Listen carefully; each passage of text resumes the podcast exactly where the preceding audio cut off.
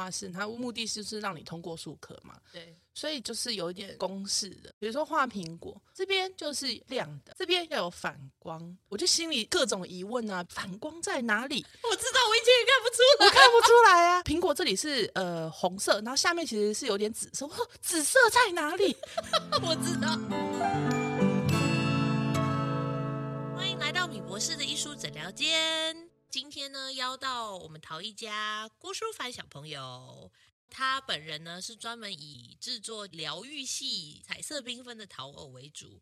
那他是毕业于南艺大材质系，也曾经在不同的国家驻村过，有去过芬兰、日本啊等等，国际交流啊，还有参展比赛这些经验也非常丰富。那同时，郭书凡呢也是我个人的好朋友，我们当初在陶博馆工作的时候认识的。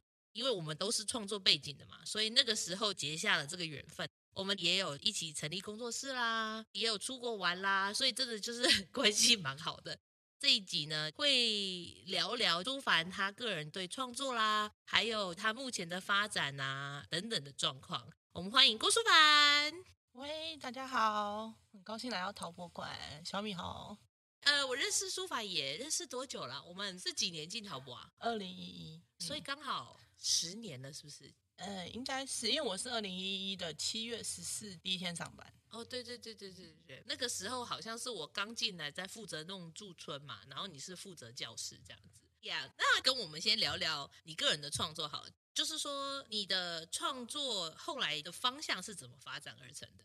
就是在大学毕业的那段时间呢、啊，毕竟是比较密集接触创作嘛，所以当时就开始觉得，哎，我创作。不像是过去，比如说学期末了要交作业，然后有一个成绩的压力什么的，就渐渐体会到说，哦，就是当你陷入在一个情绪氛围的世界里面的时候，你体会到它的乐趣了。所以当时本来就有想说，要透过一些方式可以延续创作，比如说演笔啊什么的。嗯。但是后来进了陶博馆，那其实进了陶博馆那个时候，其实有一点点害怕，怕可能很难再回到创作的世界里面。二是想说，也许真的有另外一条路，就是各种矛盾心情啊。在这段时间里面呢、看了很多驻村桃一家，所以才会想说要再试试看。那创作的发展，其实，在刚刚提到说大学期间的话，其实当时的主要的想法也是跟记录有关，因为我一直都觉得你在捏塑的那个 moment 啊，有的人是记录情绪，有人是记录呃过去发生的事情这样子，所以我觉得这件事情很有趣。那就像翻模，就有点像照相。把这个物体照下来，但是是用翻模的形式。那捏塑的话，就有点像素描啊，跟水彩啊这样子。所以我其实大学毕业制作的时候，那时候的想法是手塑一些器物，然后像什么样的器物？嗯，陶艺工作室桌上会出现的东西，有点像静物速写啦。嗯，所以我那时候选择喷水器啊、水盆啊，就是那种很寻常，有点像日常静物化的感觉这样。嗯，所以用陶去记录这件事情，这个概念很有趣。可是毕业之后就中断了嘛，一直到工作三年之后，想说要再去试试看呐、啊，所以我那时候才决定要离职去做这件事情。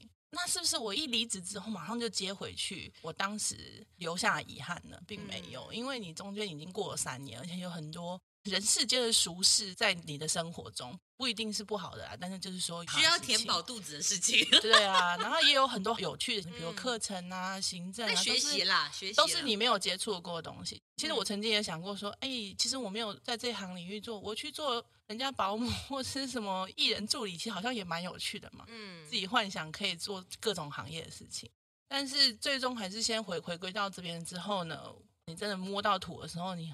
其实是很慌乱的，因为说我要怎么开始啊？旁边的人都已经如火如荼在一直往上做了，就是、尤其是你是去一个驻村的，就专业驻村环境这样子，嗯、那所以就觉得说完全不知道干嘛，很想要延续当时那个记录这件事情，可是呃并没有马上找回来，所以当时有点像是在东摸摸西摸摸，在驻村的结束的那三个月，你必须要结束烧窑啊，要要做东西的时候。已经没有在管说我本来担心的事情，可可能是学院派出来的人最会在意的东西是什么？有没有你的理论啊、中心思想啊、创作理念啊？理念是什么？我的理念是什么啊？你要讲得出来啊！所以这个东西在日本驻村的三个月的时候压力很大，因为我每天都会问自己，我到底在做什么？为什么要这样子？而且没有人管你嘛。对，没有人管我，可是我一直在问自己，这样问到就是有点崩溃，然后想说，我为什么要来驻村？就开始开始质疑我当初的，啊、我我干嘛找麻烦？我干嘛花钱来驻村？我就去吃喝玩乐不好吗？这样。可是到那个要结束的时候，你已经无法再去管这件事情了嘛。所以我觉得有学习到，就是从这里面走出来，有帮助到后面。创作的的部分，就是说，当你在一个这样的困境的时候，不要管了，然后你就是先做你眼下能做的事情。我当下是这样做了。嗯、那回来台湾之后，因为已经又远离了当时的那个低潮嘛，嗯，然后顺利的回来了。那回来之后，在陶博馆驻村的时候，就觉得，哎，我好像比较有一点自信了。嗯，不是说我东西做的多好，而是说比起当时很茫然的状态，我。比较知道，好像有一点点方向。对，所以我后来就是在陶文馆延续这个用陶土去记录事情的概念。但是因为你现在做的都是陶偶，哎，都是人，然后包覆着不同的水果啊，嗯，嗯，嗯呃，偶尔有点动物吧，或花朵啊等等的造型。嗯、那怎么从记录转到这边来？嗯，对我来讲，其实它还是算记录的一种，但可能不是物件。因为呃，我现在做的方式，其实它的开端是在芬兰嘛。因为我对我来讲，我觉得物件它毕竟是比较情感上比较冷一点的呃形象，这样。就我那时候想要捏一些比较温暖、一比较开心的。你说你在芬兰驻村的时候，对对对，嗯、那所以才开始了人物的系列。可是其实基本上某种程度上还是记录，因为它是透过我塑了一个角色，然后去记录我想象的情景。那那个情景也不是说完全幻想的，他可能是我今天走在路上，有一个人跟我擦肩而过，然后他可能身上或什么东西吸引到吸引到你，然后我可能想象他会是什么样的人。那又或者是说我周遭的某个人，他的形象很像某种动物。那我可能就是透过这样的想象，然后把它记录下来，所以比较像是偏向个人的记录。前面讲的那种物件类记录，比较是透过具体的，像静物速写，或是我今天晚上吃了什么的一个状态。那另外一个，我就说比较像幻想世界的记录。OK，所以芬兰之后，你就开始做这个一系列东西吗？对，分完之后就开始做这个人物的记录，因为前面刚刚讲那个，因为我后来用了模具嘛，嗯、那模具的你说模具是说翻物件的时候，对对对，那在陶博的时候，你有做一系列是用塑胶盒还是包塑胶盒啊、盘子啊什么你去翻模？可是我自己不是很会翻模啦，所以我是找工厂帮忙翻模。嗯、那这个翻模，就是工厂其实也不是很想做，所以中间我们就停了一阵子，想说先再思考一下，就有没有更好的方式。刚好后来就去芬兰了，所以那个部分就就停了，就掰了，这样子也没有啦。未来有一天他可以复活啊！哦，只是因为你现在就是被好偶纠缠上，这样就做的是很开心啦。做着做着就一直到现在这样。嗯那个时候你从芬兰回来之后，我们就弄了一个工作室，啊、也就是这个契机开启了在伊朗展售嘛，就是都是这么天时地利人和，刚好我在芬兰开始做人偶的系列嘛，然后后来你找我弄工作室，我们决定弄了啊，弄了以后我要做什么？其实因为没有也没有展览压力，也没有要贩卖，也没有要干嘛，我就是一个。做自己想做的事的状态，这样子，还跟我妈讲说：“我三十岁，你不要管我，你就让我 让我做自己吧。三十岁之后，我再再再听你的，我再回归正常的生活。”这样，嗯、对，所以我那时候其实本来也没有想说我可以有机会踏入专职艺术，我只是想要做。那是刚好在工作的时候呢，按那个你的学弟来，发现哎，好像可以合作一下。我真的当时以为他是同情我，他说：“哎呀。”好像很可怜，好吧？那小米的朋友就是这么优秀，都是富有同情心。我、啊、我想说，他应该同情我，想说好像很认真的样子，那试试看好了。而且你那个时候其实对在伊朗展览完全没有概念，对不对？对，说没有想象也不对，但是跟想象完全不一样，有点措手不及，这样吗？因为那个时候我们去帮你铺展的时候，舒凡你本身对这件事情没有意识到他是在承诺你什么，然后你本人以为只是说哦，可能就帮我放放东西啦。对我，我有想象就是我就去，然后把展台找到合适的位置，把东西放上去就对了。结果后来我们在那边砖墙嘛，丈量尺寸什么的，结果舒凡完全就是。无法想象的那个状态，然后最后一直跟大家道谢，就最后说，呃，那你们帮我量，我去买螺丝。他化身为助理，我去买螺丝。对，我说我我好像没有办法提供更好的意见，我就去买螺丝好了。那你们要喝什么，我帮你买。充满了就是感恩之心，这样。对啊。那我们先聊聊吧，你是怎么开始接触艺术的？小时候只是对画画有兴趣，然后会主动去参与那个教室布置这种。所以你是从小就是喜欢的？喜欢，但是我真的到高中才知道有美术班这件事情。在我以前认知，就是你喜欢画画，顶多家里人送你去才艺班，那那这个是培养兴趣这件事情。嗯、所以像我们小学的时候，那种寒暑假不是都在做什么暑假心得这种东西吗？嗯，以前可能早期学校会发统一规格纸，然后叫你写在上面。可是到后期，我不知道为什么就没有哎、欸，就是你要自己去买什么图画纸啊、彩色纸，做一本书哎、欸。那班上总是会有一些感觉天分特别，特别杰出的，嗯。那我也并没有觉得说我做的特别好，所以我也没有想过说这个可以当饭吃。可能你同班同学是卓明顺那一块的，从小写诗能力很强，这样。对啊，然后我就觉得说自己只是喜欢而已，而且其实多半家长可能会透露一个，就是说喜欢不能当饭吃，喜欢就是喜欢而已。所以就觉得我喜欢，可是我没有想过说我可以怎么样。啊、一直到高中真的面临要选择未来科系的时候，才认真意识到说琴棋书画样样不通这样子。样样不通，没有没有哦，没有一个特长。然后平常喜欢也只是什么看小说、电视这样子，嗯、好像也没有什么特别厉害。就认为你就是真心是一个普通人。对，我就是一个普通人，所以。呃，选择科系的时候就很为难呐、啊，因为我觉得我好像也没有特别喜欢做什么，都没有想法。那顶多说，哦，我妈是护士，所以想说，不然跟这个有点关系，有点关系。嗯，那车子上特别一点就是艺术，就喜欢装饰东西，就是装饰教室啊，画画布置这样子。嗯、就是大部分可能就是艺术，就是发展不好，就觉得说，哎，你真心没有天分了。嗯。那就说哦，那我现在要选择职业了，所以才面临到这件事，然后才去画室嘛。因为要考数科啊，不然我什么都没有学，我怎么去考数科？凭你还没有被开发的天分，我可能就只能把炭笔往纸上糊吧。真的，就是就不会啊。可是你爸妈觉得 OK 哦，所以他我是同时进行啊，我是在考数科的同时，然后只考就考九科的人啊。就是我是文科班，对，可是我没有上过什么高二以后的物理化学这些，但我去考了。你去考了？对啊，就是你不是第二类组的，可是你是啊，我也不是二类三的，我就是文组的。哦，所以我就是为了要报护理系，所以 所以我就去跟别的学校的那个理科班争名额，去对去，而且去跟他借课本，说呃，你已经考上了，那你课本借我。我根本就没有时间看，因为你文科要念的啊，所以就是去借了只是心安而已，是不是？就是考前翻一下而已啊，根本就记不住，好不好？如果当时记住，就不会选文组了。反正就是 是 OK。那我妈也是真的蛮好笑的。我高二分组的时候，我就跟她讲说：“那我要不要去念护理系，选三类？”我妈说：“你可以吗？你物理化学这么烂，你你你怎么可能？”嗯，我说：“哦，好吧。”那我就去念文组啦。然后真的要选的时候，他要来跟我讲说：“我觉得你还是去念物理系比较好。”哎，你就考九科吧。然后我就有哦，好吧，那我就也就考了这样。所以我说我的数科跟物理系我是两手抓，我没有放掉。对，哇，好好好励志的人生。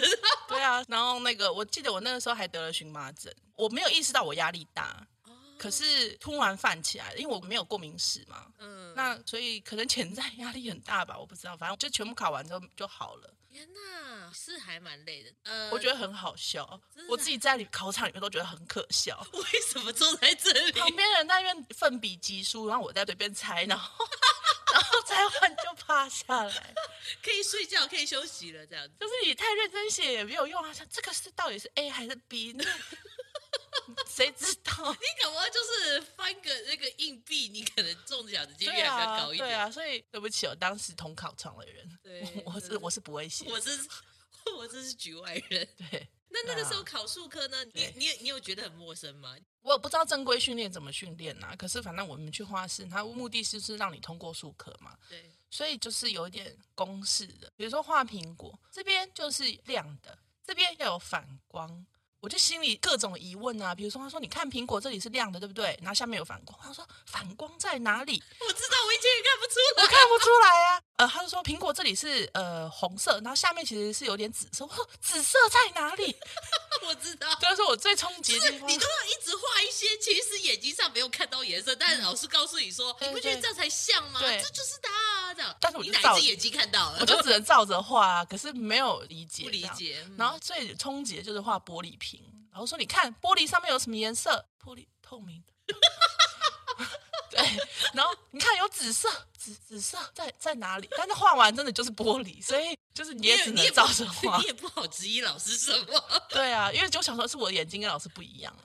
然后因为不知道数科实际上考题会是什么嘛，嗯，可能是静物素描，可能是石膏像，不晓得，所以就是都有练习。可是他也没有跟你讲什么是比例，什么是透视，他就是画，然后就说一般什么脸要分什么三步这样子，你要去算那个比例啊。对，所以我就几等份这样子。对对对，所以我就永远都记得老师在那边拿那个炭笔跟那个笔在那边比。就是把笔拿得很直，然后放在自己正前方，对对对，然后手伸长长的，对着那个石膏像在那边比来比去，像推魔杖一样。我只是觉得很帅，但是我不知道为什么。所以他笔在纸上就知道怎么画了嘛，然后我就觉得很困扰，因为我不知道为什么。我不知道你在比什么，然后为什么比一比就可以画了？那所以呢，我就老师经过我旁边的时候，我就假装在比，就是然后老师走了之后，我才开始画，因为我就怕他停下来跟我讲说。你在干嘛？比如说我就是他一经过一到我后面，我就开始这样比这样，所以我就记得我没有画完一张石膏像过，因为不会画，而且更冲击的时候，我旁边的同学可能已经来画室很久了，不管他比例正不正确，但在我看来，我觉得已经是大师了。嗯，然后老师就说这样也不行，叉叉，这样也不行。我想说这样都不行了，那那我算什么？然后我我是不是有半成品？可能连什么眼睛都是一坨 一坨糊灰灰的东西。因为是炭笔吗？啊、炭笔，oh. 因为他们是说在画术科考试的时候，炭笔才快。那不用说了，你都画不出来，你快有什么用？我铅笔都画不出来了。对，不要跟我讲炭笔，炭笔是什么？所以实际上术科考试的素描那一关，我其实完全没有印象。Oh. 我的意思是，你可能我也不知道我画什么。你都对，对，然后水彩也不用说，我就只能照公式画这样子。嗯，对啊，所以。我觉得画室这段时间，我就想说，嗯，我可能时间太短了，还来不及学会，所以顺顺的照着命运的路。反正我未来进艺术大学，一定有机会再培育自己的，不用担心。我先进去再说。嗯，对对对。啊，你怎么会考南艺？就像前面讲的嘛，我没有觉得自己多特别，所以没有想过说艺术家会是呃跟你有关，跟我有关。我只是觉得说我可能可以走这一行，所以我设定的其实也是什么平面设计啊、商品设计啊，或是、呃、包装啊、包装啊这样子的。只是老师教填志愿的时候都说，那你就把那种不可能的科系就填前面。所以我的 第一是台大戏剧系。我根本其实也没有想要演戏，但我就乱。你只是因为听了别人的那个策略建议，就说好，我就试试看吧，最不可能放往前放。对啊，记得我前面两个好像都那种什么台大、政大这种，就是 一般人的名校。然后，因为我认为国立大学跟我无缘，嗯、所以我就前面几个都填国立大学，然后我就把南一填在好像第三还是第四个。而且因为我们那时候画室老师都说南艺的师资超级好，南艺就变好像很厉害，指标性指标性的学校。他如果当时讲的是其他学校，可能就是变其他学校是指标性，但是他刚好选的是南艺，嗯，因为我完全没有概念啊，我也没有去做功课，说念艺术的小孩要念什么学校，我也没有。嗯、我就因为我设定就是设计，我就把它填第四个。所以你前面几个都设计没关啊？前面是以学校取胜，oh, 就是想说，oh, oh, oh, oh. 如果不小心考上台大戏剧也不错啊。是是是，OK，我终于懂你的逻辑了。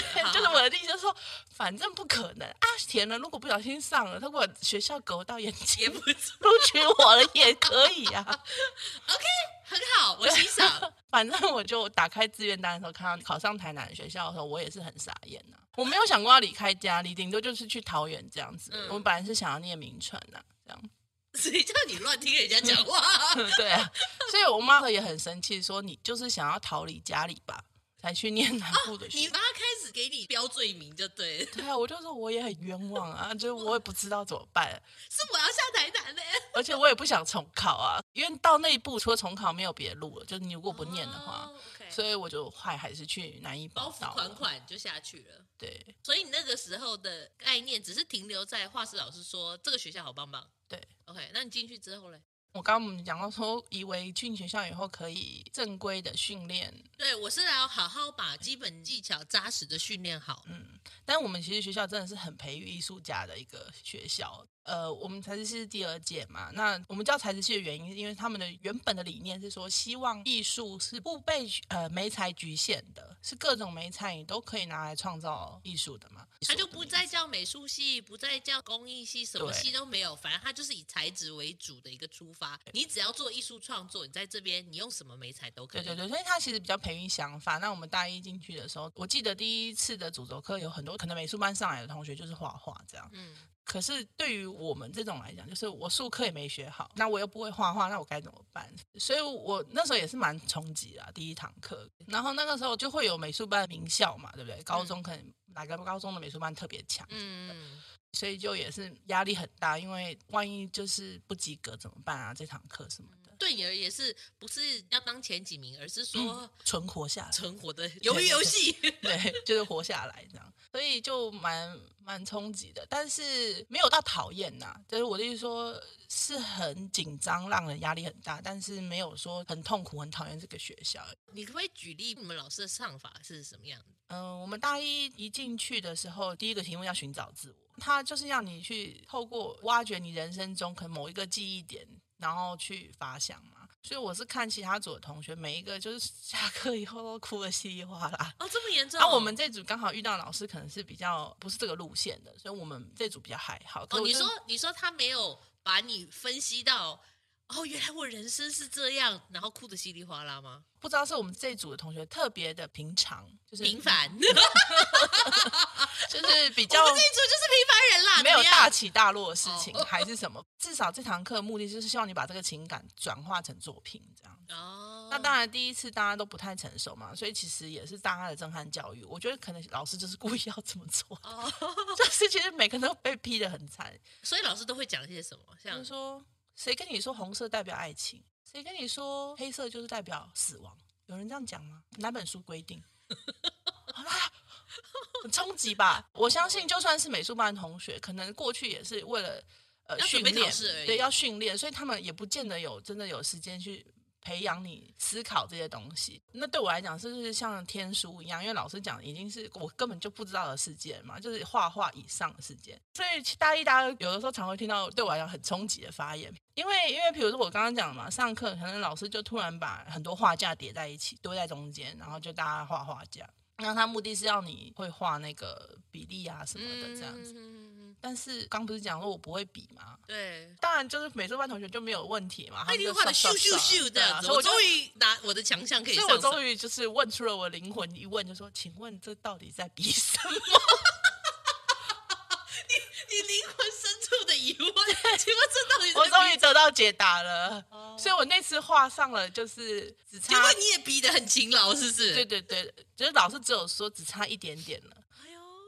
你终于用对工具 了，但是真的太难了，而且眼睛会骗人呢、啊。对啊，所以我觉得就是在基本功跟想法中，我觉得大一、大二很好笑的的故事啦。然后再加上前面刚刚讲的嘛，我因为我们学就是说要培训想法嘛，所以我们就是一直不停在评图中，整个学期重点就是这堂课，然后学生几乎都为了这堂课把他所有的精力都投射在上面。所以我觉得那个时候学长姐啊，然后我们的同学。都蛮厉害的，都被训练到一个程度了。这样，对对对，觉得这也可能影响到你为什么去驻村之后才开始慌，因为你从大学就一直被迫要想清楚你为什么这么做，然后你的理由是什么，嗯、所以你才去外面，然后你做东西的时候，你好像找不到根的感觉。嗯，然后我们也是很习惯，就是说刚刚跟杨讲说要跟老师讨论嘛，嗯、所以是习惯有一个人可以。咨询的，不管是你的朋友还是同学还是老师，嗯、反正就是可以有一个人可以讨论嘛，所以某种程度上会有安心感。嗯，那你一个人在国外，然后你就是很慌乱的时候，嗯，还是要自己面对了，对啊，大部分的时间了。所以当时真的是很慌张啊！你不要怕，嗯、把土拿起来捏。你那时候跟我讲那个说，你到底在给自己压什么？你有要办展览吗？呃，没有。你要卖吗？没有。那你到底要干嘛？你为什么要为难你自己？拜托，我那个时候在念书的时候，我听你这样讲，我真的蛮头我靠。因为姐姐要想办法离开澳洲，你知道吗？对啊，可是您讲完那个之后，我觉得有稍微恍然大悟。对啊，我到底在干嘛？我觉得是过去的那个艺术教育让你有点，我好像要有个结果或成果，但是其实你的时空已经转换了，嗯、你可能自己没有意识。但我真的还是要很感谢那段经历的。可是因为毕竟我们在学校时间不长嘛，所以他这样也算是逼你把在学校的资源时间就是用好用满了。对啊，是合理的啦。嗯，那中间有遇过有趣的题目啦，比如说什么皮商务，我觉得那个作品算是给我一个很大的鼓舞。哦，就是他那次的作品呢，我跟老师讨论完，老师也没有说很棒，fantastic，你去做吧。那、嗯、也没有说很烂。他就说：“哦，好啊，你就去做吧。”那通常像这样的评语，我就会有点不知所措，就，会有点不安。可是就也还是去做了，因为没有别的更好的想法。那评图的结果就是评价很高，评价还不错，这样子。嗯，当然可能因为那次评图不用自己讲，就评审老师自己看，反正作品做好，他就看。我不知道为什么那次设定呢是大一、大二一起，然后他可能是想要让作品说话吧。所以，还把我们学生支开去听讲座，然后评审老师就是自己像逛美术馆一样逛校园，然后去找大家。哦，所以你们作品是在校园的各地，是不是？对对对，老师好辛苦，在校外你也要去哦。天哪，我的老天呐！对，所以蛮有趣的啦，就是说你要自己去寻找学校你适合的空间，自己、哦。所以发挥空间是蛮大的啦。对啊，那我们学校很大，有人甚至找到乌山头水库。就是有人也早去那边，他心里想说：“老师，快来找我吧。”对啊，所以那次评图之后呢，给我的鼓舞蛮大的。我就说：“哦，原来要成为艺术家或是艺术创作，不是少数人才能做。就是你想要做的话，其实很多东西都可以去使用。使用它没有说谁，甚至可能你妈妈也是可以成为艺术家，只是没有被开发这样子。但这个想法也是我现在回去思考这件事情，我能这样讲。当时也只是觉得很开心，被鼓励。反正就是是不错的一次经验，这样子，就是要让你稍微更体会一下哦，原来艺术创作是这样，是一种思考逻辑吧？我在猜。对啊，不过我觉得这个跟个性有关系，就像前面讲的嘛，我说习惯要跟老师讨论，或者说你是一个习惯要得到别人 say yes，你才会安定的人。你是会很在乎别人的反应，所以就才会讲说，这整个求学过程中，像这样比较不安定的反应的时候。我其实就是会比较焦虑，焦虑，所以我才会一直觉得说，可能自己不适合做艺术创作，或者没有才华啊什么的。我就是个平凡人呢、啊，而且你一直觉得自己是平凡人，我觉得我蛮平凡的，蛮无聊的这样。那你后来怎么接触陶艺？嗯，接触陶艺也是跟着学校的路途走嘛。那我们到大三之后呢，学校开始有材质课，就是陶瓷、金工跟纤维这样。啊，然后我们那个时候三个材质都有选，然后三个材质我也都很喜欢。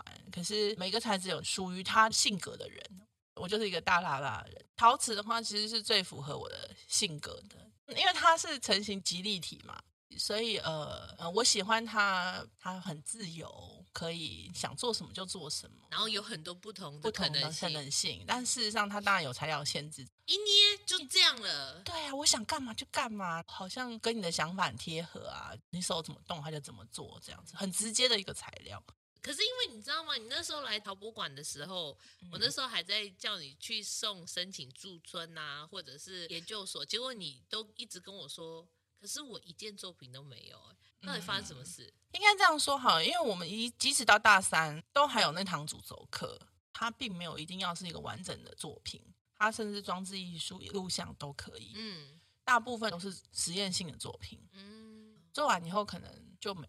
然后不完整拆掉及毁灭的东西，因为你对材质极度不熟悉吧？是不是？都不熟啊，只有知道说盘条怎么盘，然后拉胚怎么拉这样子。那时候大二的时候是把上下学年分成三个主修，然后去体验。所以你一个材质也是不过才修几个礼拜而已啊，本来就是很不熟悉，所以我们也没有上过什么幼药啊什么的。所以我们大三那时候上朱老师的课的时候，我们就做作品的时候就亚克力用亚克力涂。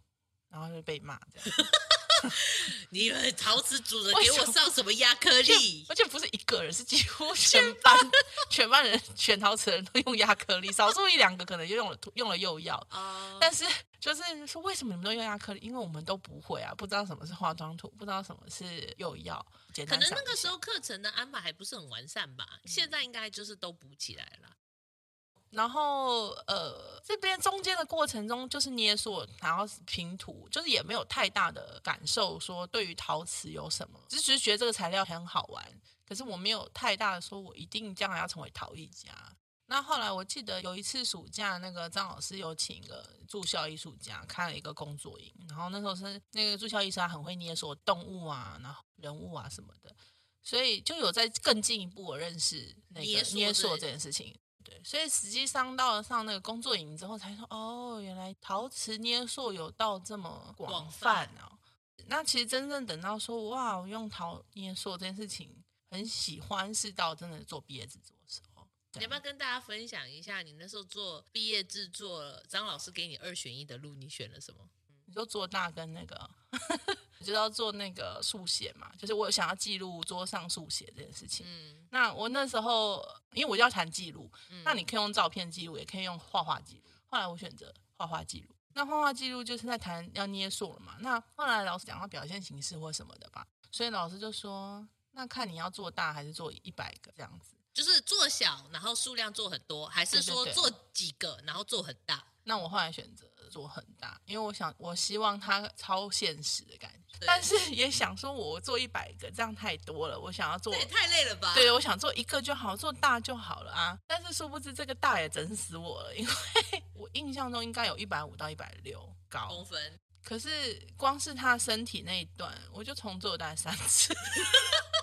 因为他在窑里面一直炸掉，因为那时候也是也想要节省预算，没有钱，所以也是用，就是我去各路收集来杂土，我对土也没有概念，也没有系统的上过什么的，反正就是学校我们那时候订美国土，那就有一些美国土，有一些白糖就白就混白糖，然后反正就是全部都拉在那个。拌土机，然后听说，哎呀，好像求土可以增加粘性，我就去楼上挖了纸土撒进去。OK，反正我也不知道到底要撒多少，反正我就是放。然后听说纸浆会好一点，江湖传闻，对，江湖传闻纸浆接加增加它的结构，我就也加。反正就是他们说哪个好，我就放哪个。然后我也不敢问学长姐，也不敢问老师。其实可以问嘛，对不对？可是我不敢问，OK，因为我怕就是老师骂我笨，或者是老师说这样怎么可以，或者是学长姐说你怎么这样做，因为我怕各种自己想象中的责备，所以我就很多。自己自己配出了一个我也不知道是什么东西，然后叫你配第二次你也配不出来，对对对，所以我第一次炸完之后再配弄同弄第二次，跟第一次也是完全不一样，因为没有第一次的东西啊。就是土都用完了嘛，那你就只能再去重新收集一遍。所以你的问题永远你都不知道你的问题在哪里。对，没有没有实验对照组啊。反正我就记得，我就是呃，我去拌土，我还很怕学长姐说你把拌土机弄很脏，我差波量我才走。就是你们学校姐好苛刻哦，他们没有要求，我也是自己想象中，万一我被人家骂了怎么办？学长姐看起来都超严肃的，所以我也就是收拾的非常干净。然后学长走过来想说，哦，跟新的一样。摆错重点，反正反正呢，我就是摆错对。你的重点应该是你作品炸了，窑有没有被你毁掉，然后学长姐找你算账，就不是你重点放在就是那个半土机要擦的不亮。对，然后呢，你如果窑炸了，你的窑要清的非常干净，哦，又换一个新的给，不要给学长姐造成任何困扰哦，因为很怕因为你的困扰，然后造成他对大学部，比如说以后不借啦或什么的这样。哦，因为你是跑去研究所那边上，对，因为大学部没有这么大窑。一定要去研究所借。那请问研究所的老师看到你炸成这样子，有说什么吗？嗯，我第一次炸完之后，我印象中，其实我忘记实际上炸碎片的样子了啦。反正呢，第一次炸完之后，就是很认命的觉得，嗯，一定是我包空气捏不好，嗯，炸了，炸了，所以我就重重做，重做，没有恶化就重做这样。最后一次炸完之后呢，老师看了以后，因为他第二次炸是炸纸。你说两侧剖半，呃，就是哎，类似剖半这样，像像拉拉链一样，它不是圈泥的圈泥这样上下裂，它是竖的的，嗯，所以它的断的这样子比较奇怪。我们就在讨论呢，因为而且第二次，第一次你炸还有时间重做，你第二次已经没有时间了嘛，所以呢，那时候我记得就跟老师讨论说，为什么什么原因什么的，老师说说可能是我用了土。因为我做的造型，你耸什么肩呢？就是就是喷水器的造型，也就是很很安稳的拱，就是房子的形状，它不会有什么结构上就是塌下来什么的，没有这个问题。后来就只能说，因为它裂的形状不是什么太湿炸，也不是不太像包空气的炸法，它就是直的这样。然后所以最后就也没办法，他就我们就只好也使用做钢土。啊，把它补起来，把它补起来。欢迎你进入所以，所以我以为捏 扫很轻松，但是 实际上也没有。但是你也学了很多经验啦，就蛮好笑的。至少第一个经验就是不要乱换土，对，不要乱听江湖传言。然后确实窑跟半土鸡都要清得干净。对，没错。以上结论这样。对啊。那呃，你后来学校毕业嘛，然后进陶博馆上班三年，然后想要去逐梦，跟你妈说三十岁前就是不要管我，家里赞成吗？嗯，当然是没有到说你去做创作我就死给你看这种程度，但是 没有这么霸天大，没有对，没有到这个程度。但是他觉得说，可是你想要做创作的话，你没有什么人生经验，你怎么做创作？你应该要出去外面工作以后，你要做创作来做创作。所以其实反正那阵子也是。争就是有争吵过很多回，可是就在这个时候，老师跟我们说：“哎，陶博馆有在征人，你要不要去试试看？”他觉得我其实可能很适合。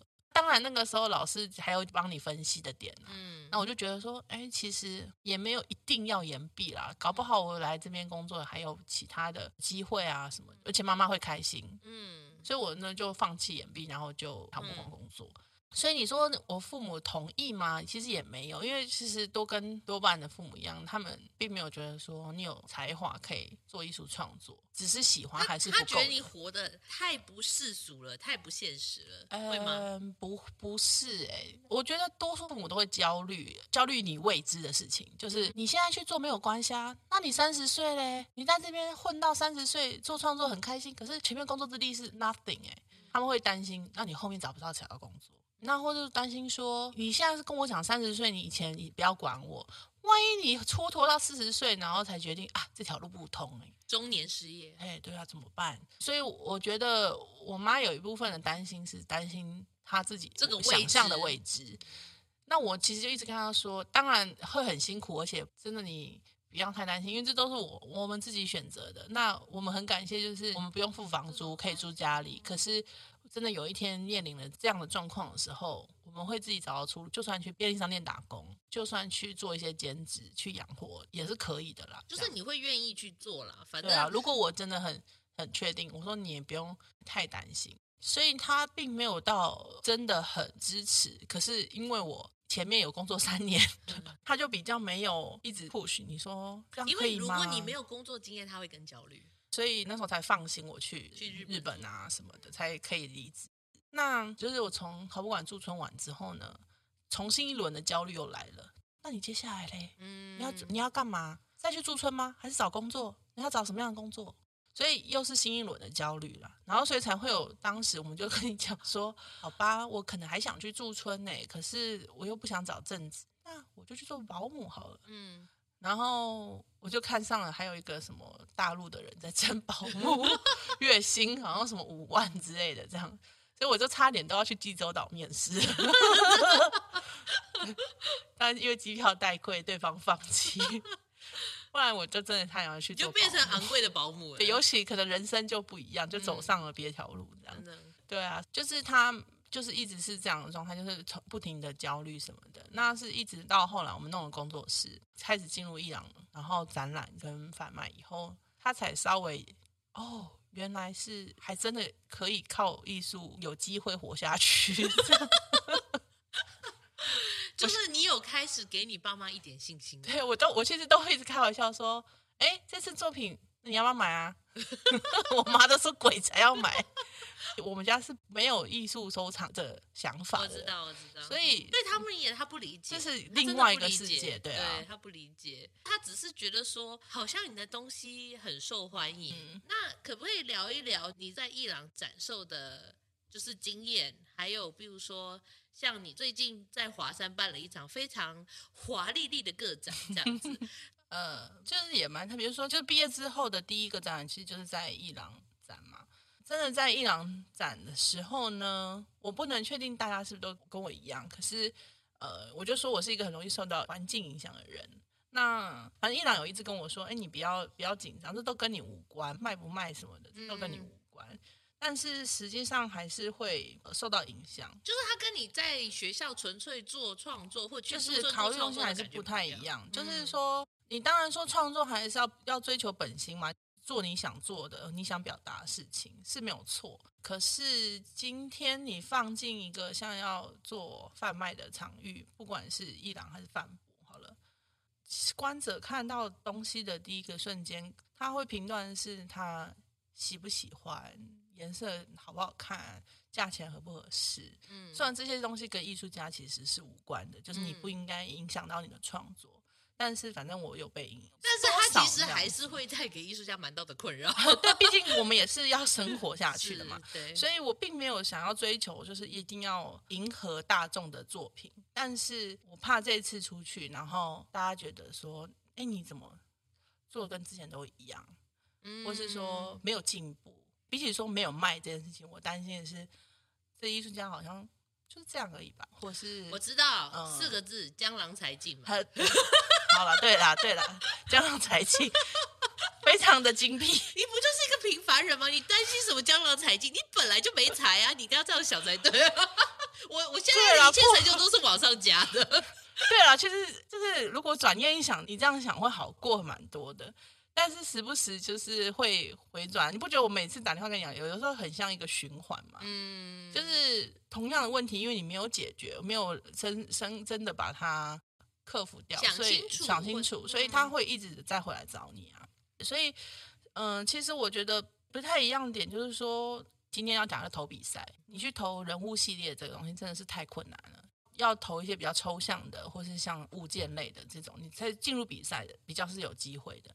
那可是你今天你说你要进入易养或是以贩卖型的话，嗯、呃，他搞不好是反过来，就是反过，不能说绝对，但我只是说绝大部分。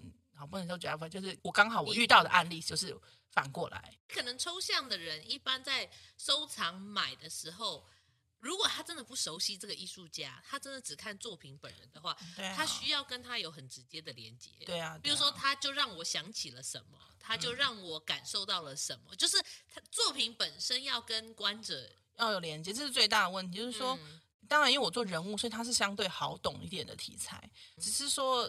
我如果原本以我做的那个物件类的话，我认为不是那么容易啦。嗯，因为像那样的故事性是真的也都是很个人。比如说我我那时候取材是指说小吃店，我去吃小吃店的盘子，然后的组合。比如说我今天用到了盘子、叉子，然后我把它组合成一个一个像标本那样的感觉的东西。嗯，这个连接部分，我认为我怕观者看不懂，或是说我自己想象啦什么的。嗯。所以最大部分也是造成我现在比较停摆那个部分创作的原因，原因是这样。对，所以不管是哪一个部分啊，做创作都很好玩。但是进入到贩卖的世界里面的时候，还是会被这个影响。影响我接下来的创作，作，嗯，所以这是比较现实面的部分。那你反过来讲另外一个部分，就是说，哎，展览形式而言的话，我看待艺廊展览的这个方式，其实还是。我会把它想象成在博物馆展览里面，我撇除卖东西这件事情以外，嗯、我就觉得说，在一个比较专业的场合，一个比较纯粹的展示空间里面，对对对对对，就是又回归到学院派这件事情，嗯、就是创作理念，然后还要有一个脉络，而不是像选物店。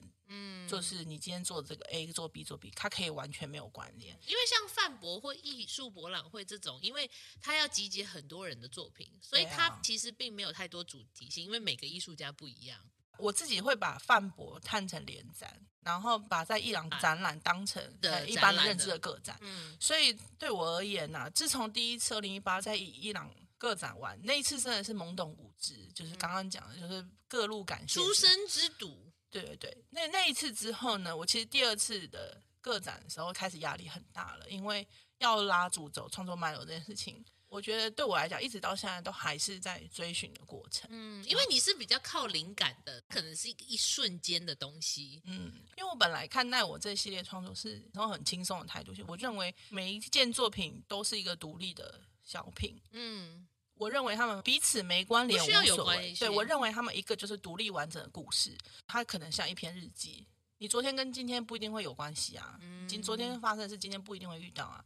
所以，在我来讲，那个时候我看待它可能就是一个故事，一个日记，然后或一个什么的。那我自己是这样觉得，可是遇到一些访谈的时候，他们会问你这次的这个整个故事脉络是什么时候，我觉得很难给出一个嗯很明确明确的答案，因为。我本来的思考方式它是片段的，嗯，那你今天要要我给你一个长篇故事，我有一点没办法把它传讲起来，所以其实压力很大。就是面对这件事情的时候，压力很大。就是我说自己跟自己的，但是我觉得这种有点像是说，你硬要把自己套在这个大家决定的框架下，也有一点这样的成分。嗯、是没错，可是因为就是会一直不停的被问到嘛。嗯而且我也希望可以找出，因为我认为透过我们每一次这样的循环嘛，我有得到哦，原来人家是这样看，而且我原来我自己有这样的问题，嗯、因为有些人说你的作品好像超级变变变一样，就是一个人啊，啊然后套不同的装扮等等。所以我的意思说，从我原本只是设定它只是一个小小的记录，一个事件，一个可能我想象的故事开始，到现在我回去推说，哦，原来我当时做这个是为什么？透过这样一次次的反问，然后跟别人讨论，其实是有在增长，那只算很慢啊，但是是有在往前走的。所以本来其实这次的展览是要在艺廊。哦，你说这次曼斯特的玩具创作大展，对，Art Master 要本来要在伊朗展，但是呢，因为后来临时有一个这样可以在华山展的机会，后来跟伊朗讨论，就是说，那我们各展换过去。那放到这边之后，就有策略模式的转换了，因为它变成一个不纯粹是在伊朗，我刚刚我们讲的那么纯粹的展示空间，纯粹展示空间，它变成有一点像是展会形式，对，它像是艺术博览会了，对，它像是博览会的，虽然跟范博还是不同，它比较像是你在艺术博览会里面办哎，对。对对，所以不是说他不专业或什么，但是他要考虑的面向变多了。嗯，那我不知道为什么当下就瞬间枷锁就解除了，就觉得哇，好轻松。虽然我要在大概两三个礼拜内生出更多的东西，但是 但是我觉得做的很开心，心心情是轻松的。对，就是朋友都说哇，感觉出来是你是很开心的在做。就说哦，对啊，我们一决定开始要转过来之后，我整个就是心情大变。虽然可能要熬夜了，但是我。觉得像是那个飞出笼子里的鸟儿这样子，开始飞飞飞。嗯，所以这个也是一个问题啦，就是他可能日后还是会回来找我，毕竟只要遇到个展，他还是会回来。因为我觉得你可能就是比较发散思考型的艺术家啦。像我们访问许旭伦老师那一集也是，就是说他很想要做，他做了很多很多，也做了好多年，然后他才要开始收网，开始要整理自己。嗯就是说，我觉得创作其实是在探寻自我，是在找出。可是他对艺术家最痛苦的是，世界上最难理解的人就是自己。所以你有的时候会迷惘或迷糊，其实很正常。只是说学院派他会一直不停的透过询问自己，然后逼你去看其他人艺术作品，去加速这个认识自己的速度啦。对啊，所以这部分就是说，你说范博或是跟艺廊展览形式。我说最大 struggle 就是刚刚这个的地方。嗯、哼哼，那你这一次在华山展出，你在这里面你看到的人，你觉得他跟我们一般常去逛的那种范博、一博，差别在哪？先就这个曼彻斯特的展览啊，他们是第一届办嘛。本身这个阿曼彻斯特的那个负责人，他好像在那个访谈中有提到说，他觉得说玩具就不能成为艺术嘛？那设计师设计的公仔也不能当成艺术品嘛？还是什么？就是像这样的一些质疑。他就想说他自己来办，好，希望我没有曲解他的意思，但是 我一我听到，他有点是透过这样的办法去实践他心中的一种理念就对了。对，所以他第一次做这件事情，所以他这次里面找的中村萌嘛，艺术家这样子。那所以说这次里面呢，除了有一些是玩具的，比如说有大酒保啊，或者是一些小型的盲盒以外呢，其实你也会看到很多本身就是做艺术创作的人的作品，那比较符合这样的主流趋势。对对对，这、嗯、可能比较符合就是大家认为潮这个概念。你好潮哦，郭书凡，谢谢哦。我们是刚好了运气运气这样，嗯、然后因为这里面有其实是有艺术家的作品啊。所以我并没有觉得说它跟范博差到非常多，你觉得有很不一样吗？我觉得跟艺博比较像，但是它有含玩具，因为艺术博览会不可能给你卖玩具啊，比较不会。对，所以我觉得呃，来过来的人通常都是有关注这个议题的人，就是这个对玩具有喜爱，这个玩潮流玩具界的人这样子，嗯、所以他们进来的时候都很直奔主题。比如说，有很多人就是奔着中村某来的，嗯，然后有的人可能是奔着什么呃某一个艺术家的公仔，我那天就是还在跟你讲说，VIP 那天晚上我都不敢在路上拍照，因为我觉得我自己太像观光客，来的人都是要买东西，都是很确定他要什么。对，我只怕我抢不到。对，他都是拿着那个板子在写，他要购买资料，他已经进入那个交易模式了，所以或是他要抽选的资料这样子。啊、所以你在那边，嘿，我要拍一个这个，借过一下，拍一下，这样太像观光客了，所以我觉得很丢脸，我就不敢这样做。我觉得这是蛮蛮特别的，就是交易的速度蛮快的，感觉大家主题很明确，进来就咻咻咻这样子。嗯，那我们是很幸运啦，因为我们的位置是在出口，所以但他势必得经过我前面，所以怎么样都得看到我的啊！对，一直强迫你看我作品哦。对，就走之前就是要看一眼这样子。对，这也是蛮大的幸运的啦。就是对因为如果你在至少一定会有的，如果你在很里面的话，有可能大家没有绕过去。我们今天才第一次参加嘛，你没有名字啊？可是我没有名字，名字对，所以就蛮特别的一次经验啦。那你有听到什么给你很有趣的回馈吗？大部分都是跟我讲说很可爱啊，很疗愈什么的，然后偶尔几个会问我说，嗯，就是这个主题是什么？因为我这次展览名称叫“是你是你，但可能是我嘛”，这个“似”是相似的“似”这样子。嗯，我这次题目是定故意想定比较。活泼一点、啊，嗯，那是因为从过去每次展览中，可能就会听到说，呃，我觉得这长好像我爸哦，然后私讯我说，哦，我我买了这个，我觉得他长得超像我女儿的，或什么，嗯、然后我都觉得这些这些投射很有趣，因为我其实做的时候我没有设定它的样子，而且我还刻意就是希望它像漫画，像我们看卡通，不是常常会觉得主角跟主角朋友只是差别头发吗？对。日本漫画超爱这种的，就像那个呃，如果你不分那个漫画主角的发色，其实你根本看不清楚谁是谁这样。对对，有刻意有有的时候会追求这件事情，嗯、就是想要让他们漫画化，就对，就不要差太多，不要说有的千奇古怪这样子。嗯，可是却能得到他觉得这件像他爸爸，可那件却不像，或是他觉得这件像我，或是像他自己，或是他女儿这样子。但是转头他看到我本人，哇，跟你很像哎、欸！有之前我们好像有一次在饭博，啊、然后我们进到别家的艺廊，嗯、然后那个艺廊的主人好像有收集你的作品还是怎么样，但他好像没看过你本人。结果你走进去之后，他就看了你一下，然后就说：“你是不是那个郭书凡啊？” 我说：“对，你的玩偶跟你长得好像哦。”对啊，嗯，然后也有那个那个艺廊老板就说：“呃，常常说他没有看过艺术家本人呢、欸。”一阳就跟跟厂家讲说，跟作品长得一模一样，然后他说你看到就知道了，然后那个厂家就哦，就他这次这次来看到我之后，他就跟一阳说，真的一样哎、欸，果然是你，一模一样哎、欸，真的是你耶，然后然后我就觉得蛮好笑的，这展名取的真好，对，然后所以大概是我做这个人物系列就是很有趣的一个部分了，嗯，嗯而且就是像你的。买家好像都对于没有眼睛或没有眼珠这件事情，就是很不买单哎。对啊，就我有几件比较低潮的时候，就会想要把眼睛做。怎么样？消费者就是那个鼻子超灵的，你知道那个？因为我觉得你看到谁卖谁不卖这件事情就很明显嘛，哪一件是什么的这样子。嗯、那个稍微不一样一点的，就是都会被聊到最后。啊，你们这还劝我要做翻白 眼。全部被全部被打枪，好不好？嗯、我们就喜欢恶搞你。对啊。那、嗯、我这次有听到一个，就是有一个男生在我旁边默默跟一郎讲说，全部只有一个在吐舌头，哎，好特别，我好想要那个吐舌头的这样子。嗯所以我后来就是这次后来回家又再多做一个吐舌头，我想说，那你这么想要，我就多做一个。虽然你不一定能再看得到它，这样。对，真的，因为我觉得创作就是这样啦。它虽然是在一个市场机制里面运作，可是以市场销售来说，它还是有很多变化的可能性。以专职创作，它又可以用专职创作来养你嘛，所以你就有更多的时间跟机会，就是。继续去滋润它、滋养它，嗯，然后呢，也把你的技术练得更纯熟。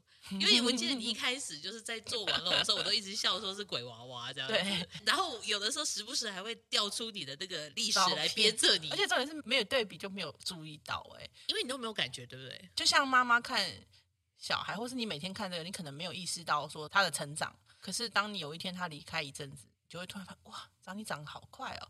所以在其实我在看到那些过去的作品照片之前呢，我觉得他跟现在是长得一样。就是我觉得我第一次的展览的作品跟我现在的长得应该是一,一样吧，是一样的吧。所以当时我在工作室的时候跟你说哇，好可爱，我也是真心的觉得他很可爱。但是然后我的反应很冷淡，对，所以可是我也没有想那么多，可能你不喜欢人物吧，这样。我是没有那么喜欢，但是我现在再回去看，当然一定是有进步嘛，就是线条啊什么的。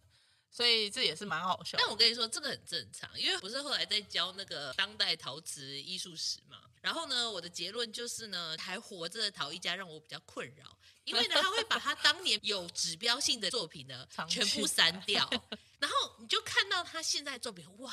又轻盈又轻薄，然后白白净净的，然后被什么收藏？可是我要的是当年，OK，不是现在的这个，这是什么？你们不是同一个人吧？这样子，反而是哦，已经不在世的艺术家，反而让我很开心，因为呢，他的资料都留在历史上，就停留在那一刻，这样子，这个也是一种很有趣的现象啦。就是说，艺术家从这个时间的演变，然后他的作品的转换的幅度只会越来越大啦。所以不论任何人买到你的作品的哪一期，等你以后就是发展更成熟的时候，天哪，你就会后悔你当初那个出，你搞不好还花钱想要把它买回来，你知道吗？没有啦，开玩笑的。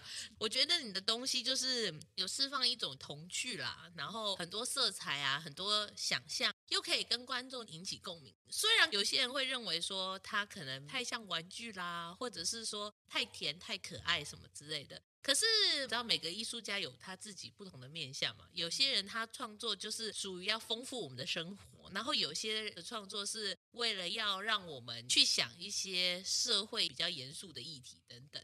那就看每个人想要走什么路。那你觉得，假如说未来有人就是要从事像当陶艺家这件事情，你会给他什么建议？如果是刚毕业的人呢，我会其实蛮推荐，就还是去工作一下。无论你做什么工作，就是当然你有幸运气很好，找到相关的工作，像你在做陶就找到陶博馆，精工可能找到什么精工的教室啊，或是老师的助手都可以。反正就是有工作一段时间，你会就跟你有兴趣相关的。对，其实，就很多人很多人都会讲嘛，就是。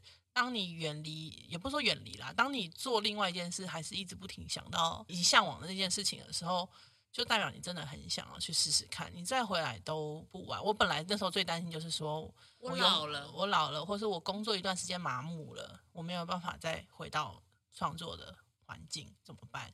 可是我就说，就差那一步，你愿意踏出去的那个点。